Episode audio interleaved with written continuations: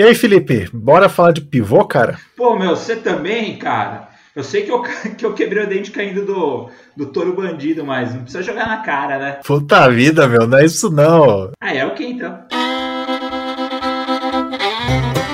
Inteliagro Podcast. De profissional para profissional da agricultura digital. Apresentação: Daniel Duft. Fala, meu amigo, minha amiga do Inteliagro Podcast. Estamos aqui com os nossos termos de startups pra gente tocar num assunto aí que o Felipe tem um certo trauma, né, Felipe? E aí, cara, tudo jóia? Fala, Daniel. Fala, ouvinte. Como é que vão vocês? Cara, tudo jóia. Acho que só tô tirando a poeira aqui da, da queda do touro bandido, mas vamos lá. Acho que a gente tem um tema bacana hoje e menos traumático do que eu tentar ficar 8 segundos em cima dele. Viu, o touro bandido acho que já morreu faz tempo, viu? Você deve ter caído ah, com né? algum touro do Paulo Emílio aí, bicho. Ah, certeza. e aí, cara, vou perguntar para você antes da gente começar. Me fala um negócio. Você já compartilhou o episódio de hoje? Eu compartilhei, não só de hoje, mas os anteriores. Estou compartilhando com os meus amigos e eles estão escutando e vindo falar que, eles, que, as minhas piadas são ruins, mas tudo bem. É por isso que eles escutam, mas estão escutando é. fazendo sua corrida, o triatlon que você faz todas as noites. É o Iron Man. O Iron Man. E faz, dirigindo, tomando banho, lavando louça, qualquer coisa aí a gente pode estar tá fazendo alguma coisa, escutando uhum. informação. E é compartilhando o que você faz, mais pessoas conseguirem saber o que está acontecendo por aí, as novidades da agricultura digital. E o Inteliagro Podcast tem essa vontade de chegar aos ouvidos de quem quer saber da agricultura digital. Então, se você acha que algum amigo seu aí, alguma pessoa que você gosta, vai adquirir conhecimento com isso, manda lá, compartilha, dá cinco estrelas pra gente no Apple Podcast, segue a gente no Spotify, faça aí alguma coisa para mostrar que você tá aí e a gente vai gostar pra caramba, né, Felipe? Exatamente, compartilha que faz nosso trabalho ter sentido. Com quanto mais pessoas escutando. É o propósito. Exatamente. E aí, vamos entrar nesse episódio de hoje. Puxa a vinheta aí.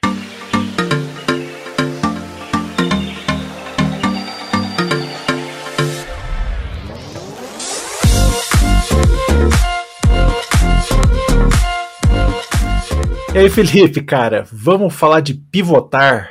É um termo aí, né, que muitas startups falam toda hora. Você vai em banca de competição de startup, a pessoa fala sobre isso, você escuta aí alguns programas de startups, as pessoas falam sobre isso, mas, cara, que negócio é esse? O que, que é pivotar? Cara, pivotar é algo que é meio traumático, mas vem para salvar a empresa, né? Aquele negócio que está começando a startup. É basicamente você dar um giro, né? Então aí é o termo pivotar vem do inglês mesmo, você girar em cima de você mesmo, né? E tomar uma outra direção, né? Aquele 180 graus para tomar um outro rumo e consertar a empresa. Então, é uma mudança radical na proposta de valor da companhia, no, de como ela está fazendo todo aquele processo, a, aquela construção da, do negócio e, e vem realmente para gerar né, um novo produto, um novo negócio, um novo modelo de business. Então, basicamente é isso. É uma mudança radical em como a empresa está fazendo e como ela está caminhando. Show de bola. Para quem gosta um pouco de história aí, né? Eu acho que vem, o papo vem lá do Steve Blank, que popularizou isso, professor de Stanford aí, que é um grande guru das startups. E ele tem aquela frase que é o fail fast, succeed even faster, né? Que é você fale depressa para você conseguir ter sucesso mais rápido ainda, né? E o pivotar vem para isso, né, cara? Muitas vezes a gente se atrela aquele plano de negócios antigo que você tem milhões de páginas, que você planeja o negócio para sair exatamente daquele jeito se alguma coisa sair do trilho, você só vai saber lá no final quando você está na falência, que você perdeu todo o seu dinheiro investido ali e não pode fazer mais nada. E quando a gente fala de startups, né, é um negócio tentando achar um modelo que seja escalável, que faça ele suceder aí, mas ter sucesso mais rápido, né? E aí o pivotar vem para isso. Você pode ter um ótimo time, você pode ter boas ideias ali no meio, mas pode ser que o rumo do seu negócio não tenha é, sido exatamente como planejado e não tem problema nenhum nisso, né? O importante é você ter sucesso, não importa a maneira que você vai ter esse sucesso com um baita time que você tem na mão. Né? É, e, e, pivotar, eu acho que é a melhor consequência do Canvas, né? é, quando acontece, porque o Canvas está ali, ele está pendurado na sua parede com aquele monte de, de post-it, justamente para você sair validando. E se sua validação é, te criou informação, te trouxe peso, falando que esse negócio tem que mudar, é aquele momento, é o momento que você é, investiu obviamente você investiu tempo, mas você não investiu muito recurso nisso, é, de capital, talvez ou humano, você dos seus sócios, dos founders, dos mentores, mas ali é o momento, tipo assim, você não arriscou muito ainda. Então, se você já notou que dá para mudar, tem que ser ali.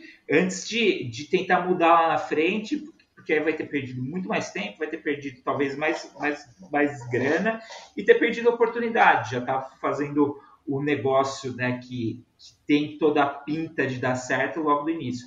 Então, não tenham medo, acho que assim, quem está começando uma startup agora, que está sendo validando, não tenha medo de pivotar, porque é, é, é uma consequência. Se acontecer, é uma consequência, porque quando você tem aquela ideia, ela nada mais que é uma hipótese. E quando você vai no mundo, para a rua, sai do prédio, sai da sua cabeça para testar, você está validando se aquela hipótese faz sentido. E se você tiver evidência que não faz sentido, beleza, volta para a prancheta, usando a informação que você coletou e repense o seu negócio e não tenha medo de mudar. Legal, e só fazendo um parênteses aí, para quem ainda não conhece, você falou de Canvas, né? Canvas é, é o modelo de negócio Canvas, o Business Model Canvas, que é idealizado aí pelo Osterwalder, né, Alexander Osterwalder, que foi aluno também de Steve Blank, então é aquela panelinha ali de Stanford ali que domina todos os termos startupeiros do mundo. E para o agro não é diferente, né, cara? Se quem quer inovar aí no agro digital através de um modelo de negócio que seja escalável e repetitivo, é melhor você usar a fórmula de quem está estudando isso há muito tempo e está ali no coração de tudo, onde tudo acontece, né, ali no Vale do Silício. Então, só fazendo esse parênteses, se você não conhece dá uma pesquisada aí que a gente já falou em outros episódios também brevemente aí do Business Model Canvas. Bora lá então para outra pergunta, cara. Você já explicou o que é um pivô, você falou para a pessoa não ter medo, mas não ter, falar para não ter medo é uma coisa, né? Mas na hora de fazer mesmo, de você abrir mão daquilo tudo que você tinha planejado ali para mudar totalmente de rumo, dá um certo receio de estar tá fazendo a coisa errada. Como que você coloca em prática é, e como que você, na verdade, é, identifica essa hora de pivotar e como que você, primeiramente, identifica a hora e depois como você põe em prática? Então, eu acho que a primeira coisa, né, identificar, antes de ir para prática, identificar, ele vai vir mesmo de quando você está validando, né, Daniel? Você está você tá lá sentindo do, de quem que é seu cliente ou de quem que é o seu... É, seus seu parceiro né, nesse negócio que você vai precisar. É porque talvez fa faça muito sentido o que você está pensando no ponto de vista do produto que está entregando para o cliente, mas ele não é viável de outra maneira.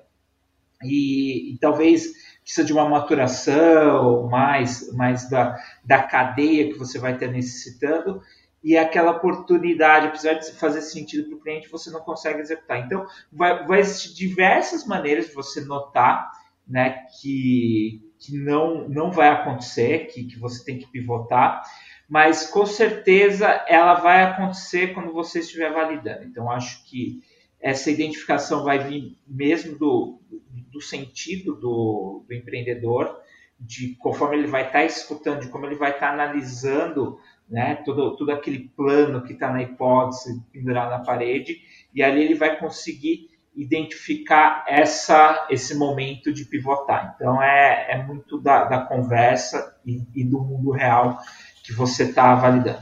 Eu acho que aqui vale uma dica também, né? Tem pessoas que não estão nesse jogo aí faz tanto tempo e a validação uhum. ela tem que ser extensa, né? Porque é, é, é, algo óbvio assim, mas se você ainda não validou muito, pode ser que você chegue para fazer algumas entrevistas, você falou com o cliente, possível cliente A, ele falou para você que, nossa, seria fantástico, e você falou com o cliente B, ele fala que aquilo não vai funcionar, que você tem que fazer de outra forma.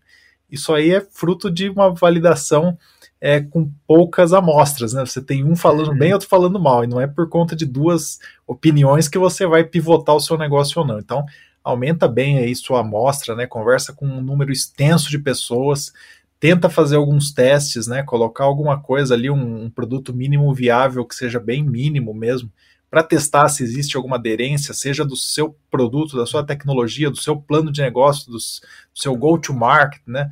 Alguma coisa que te faça ter dados para fazer esse pivô baseado em dados, né? Pivotar sempre baseado em dados. Então, acho que identificar essa hora é quando seus dados estiverem todos gritando que você precisa mudar a estratégia ou você vai para o saco. E não só no cliente, eu acho que tem que entender também o resto do, do das pessoas, do, dos stakeholders que estão ligados ao seu produto, ao seu negócio. O cliente é, é a melhor parte, é de onde vai vir o dinheiro, mas a viabilidade tem que ser em tudo, porque às vezes tem um elo mais fraco, né, Daniel? E aí inviabiliza o negócio. Então é, é, é aquela visão sistêmica e você falou, coletar pontos. Quanto mais pontos, você vai conseguir construir uma curva de tendência bem mais clara, bem mais certeira para te trazer confiança que vale a pena continuar, continuar a investir, ou então levantar pontos para te basear nessa mudança, nessa pivotagem.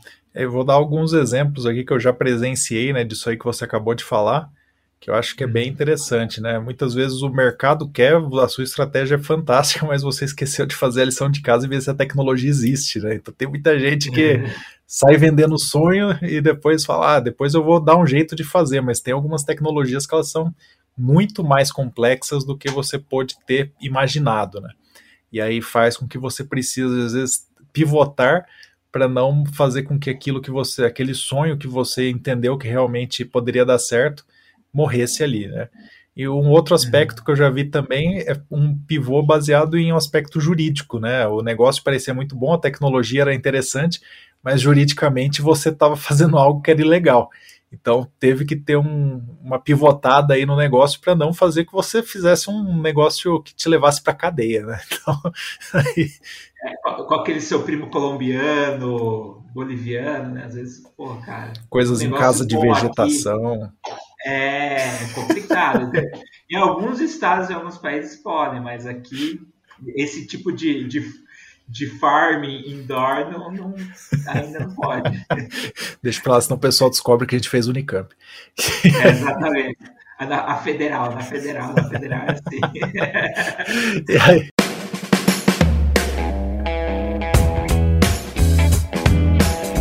Aproveita que você está aí curtindo o nosso episódio e segue a gente nas nossas redes sociais, arroba Inteliagro. E não esquece de acompanhar o nosso site, inteliagro.com.br. A gente identificou então, mas e aí? Está identificado que é o momento certo para pivotar? Eu tenho um time que está unido, eu tenho uma estrutura e eu vou pivotar. Mas como que eu coloco isso em prática, Felipe? Não, bom, em prática você basicamente identificou um novo negócio, né? É uma mudança completamente. É, aquele cavalinho de pau de 180 graus. Então, é pôr, é, é analisar o que, que você vai reutilizar, né? Porque você já tem algum esforço anterior, não vale a pena perder, porque tempo é, é, é, é dinheiro, é oportunidade. Então, se tem algo que você já construiu, tenta usar ele e olhar seu time, ver se aquele time está adequado para esse, esse novo caminho, né?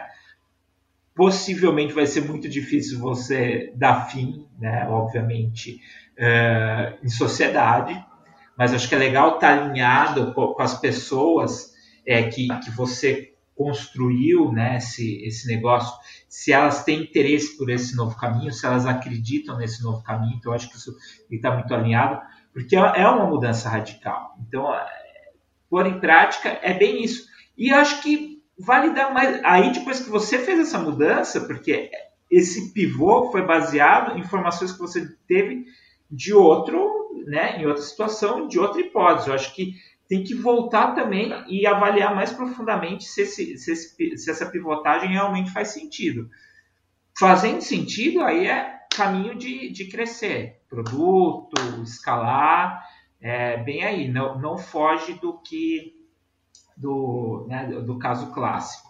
Não tem muito mais, acho que, ao meu ver, de, de acontecer nessa execução. É alinhar, é, validar novamente e pôr em prática. É, esse ponto que você colocou do alinhar, eu considero que talvez seja o mais importante, né? Porque Geralmente, se você tiver num estágio muito inicial aí, que você não tem faturamento ou que você não tem investimento nenhum, é mais fácil, né? Porque uma reunião entre sócios ali que provavelmente são amigos, você tomando uhum. uma aí, você vai conseguir é, fazer essa, essa, essa, ideia de o pivô vai dar certo ou não e vamos botar para frente, vamos implementar, né?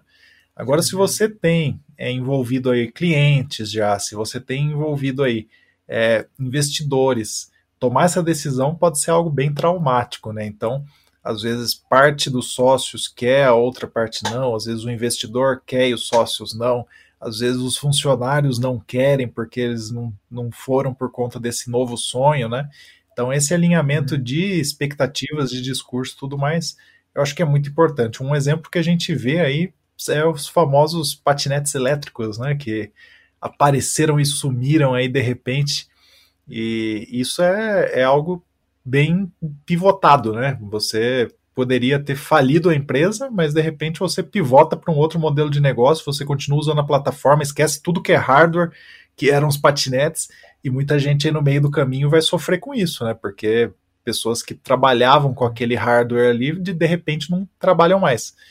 Então é uma é algo que precisa ser muito bem comunicado, ser muito bem é, endereçado, porque senão você pode, na hora de tentar pivotar, acabar de vez com o seu negócio. Então, essa implementação aí, ela precisa ser realmente muito bem organizada e comunicada. Acho que esse seu ponto aí foi bastante importante. E depois que pivotou, como você falou, é um novo negócio, né? Não, não adianta você querer dar um passo a passo aqui para cortar caminhos, porque provavelmente os sócios que ficaram mais experientes, mas o negócio ele vai ser imaturo como o outro já foi. Né? E acho que um ponto que a gente não tocou, Daniel, e me veio à cabeça agora quando você falava, é tem que ficar muito atento para não correr na tentação de querer pivotar o negócio para tentar atender um cliente, para tentar atender o primeiro cliente. Porque às vezes você vai estar tá fugindo daquela ideia de fazer um produto escalável que vai atender um certo tamanho de mercado, só pela vontade, sabe aquela tentação gigante de querer atender aquele primeiro cliente com algo muito customizado para ele. E acontece, a gente já viu muita startup por aí quebrando, não acontecendo, porque ela fez de tudo para atender esse primeiro cliente, às vezes é um cliente muito grande, mas virou uma solução tão customizada que virou um projeto de consultoria. E aquele negócio que era para atender aquele mercado grande que ela envisionava, que ela tinha validado no início, deixou de acontecer. Então, é, é meio que um é, é, um. é um caminho para pivotar em direção a um, um cânion. O cara cair e morrer. Então, tem que tomar muito cuidado com isso, para não acontecer. Se é um pivô que você vê assim, não, tudo bem, eu vou atender esse cara, mas abrir um mercado novo, opa, talvez aí faça, faça sentido. Mas é, é um ponto de atenção que também você de falar para o pessoal na hora de implantar e, e, de validar, testar, de alinhar, ver, se realmente faz sentido. Tem a história do pivô hype também, né? Que às vezes você não dá tempo aquilo que necessitaria de um pouco de tempo para ser maturado, né? Então a gente conhece aí alguns casos de startups que a hora que elas iam fazer o gol, eles voltam para o meio de campo e começam a atacar com uma outra formação. Então, sempre procurando um novo hype, sempre procurando um novo hype. E aí, os clientes mesmo, eles não entendem muito bem, né? Falam assim, poxa, mas esse startup que veio me oferecer três meses atrás um negócio totalmente diferente. O que, que é isso? É um novo produto? Não, é outra, é outro modelo de negócio, é outra coisa. Então, isso também pode atrapalhar um pouquinho aí. Então, às vezes, ter um pouco de calma, analisar bem os dados, vai muito bem, né? Não simplesmente pensar o que, que é o hype, o que, que é o hype, quero estar tá lá na frente que você pode cair nessa outra tentação. Aquilo que gera notícia. Bom, tem, tem startup que eu guardo no meu coração aqui como exemplo, não vou abrir, que, que vive disso. Todo ano tá, tá trabalhando no rádio, mas você pode pensar, beleza, captaram um recurso gigante, mas não, não vão implantar aquilo inicial, que era um mercado interessante, que era um negócio bacana, ou, ou foi para o segundo hype, que também é negócio, mas não, não adianta viver de, de hype todo tempo, né? É igual o rapaz lá, aqueles, conheci um rapaz na época de faculdade que todo ano ele prestava o vestibular, medicina num lugar, medicina no outro, só para passar em primeiro lugar, mas beleza, vai, terminar a faculdade, vai começar uma verdade vez, não adianta só passar em primeiro um monte de vezes na Unicamp, um monte de vezes na USP, um monte de vezes na Federal. Tem que, tem que bora começar. Então, é, é o risco do, do, do pivô hype, é isso. Você fica eternamente nesse ciclo, né, Daniel? Isso aí. Então, acho que o grande ponto aqui é analise dados, entre num consenso, comunique isso bem e aí pode colocar em prática tranquilamente que não vai ter problema nenhum. E aí o próximo ponto é exatamente a gente indo para esse lado aí, né? Então eu entendi o que é um pivô, entendi a hora que eu devo fazer, como eu faço, mas e no agro digital, por que, que isso é tão importante, né?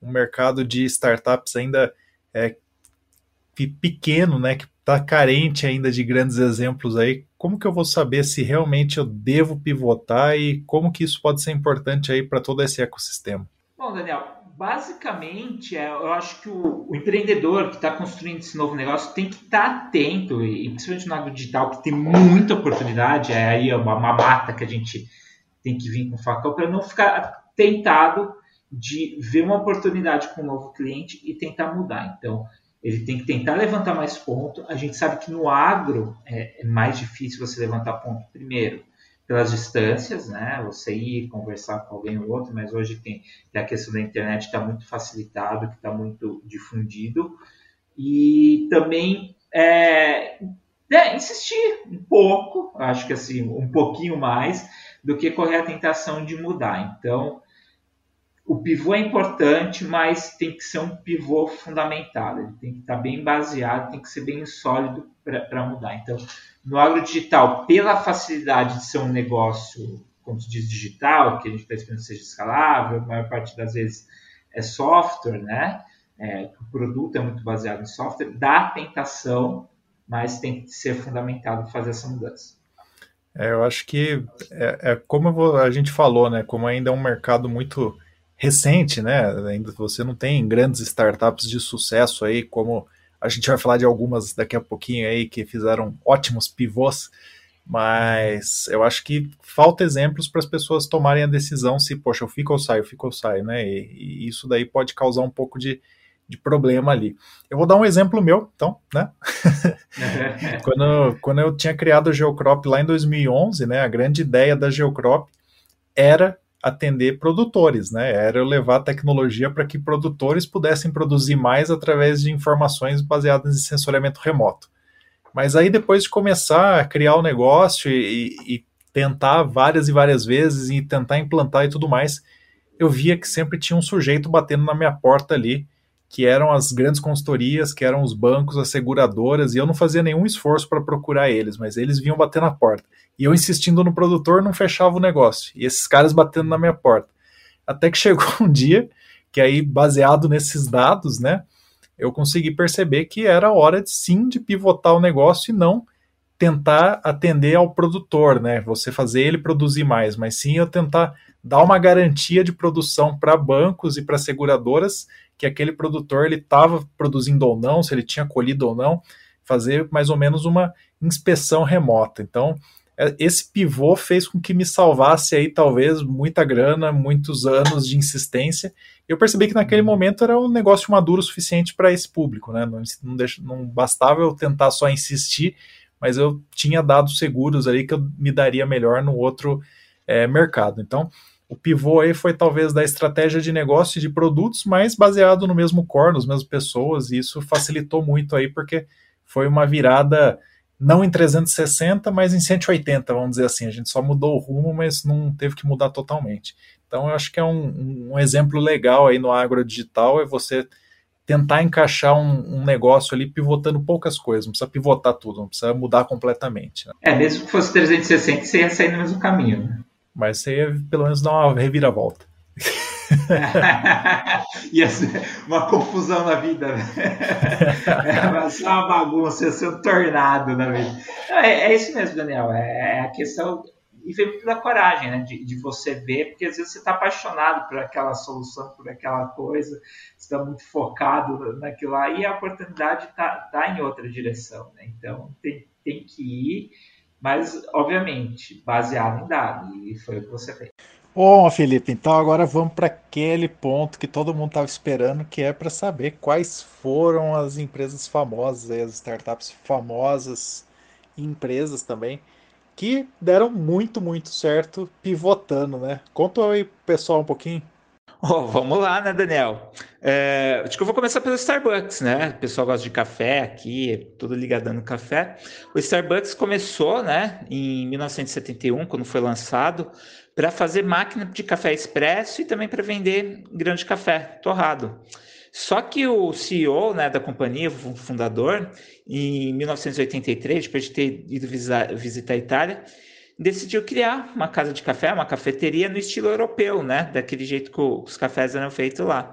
Então a empresa pivotou, né? De fazer máquina e vender o grão de café para vender o produto em si. E hoje tem mais de 30 mil lojas ao redor do mundo.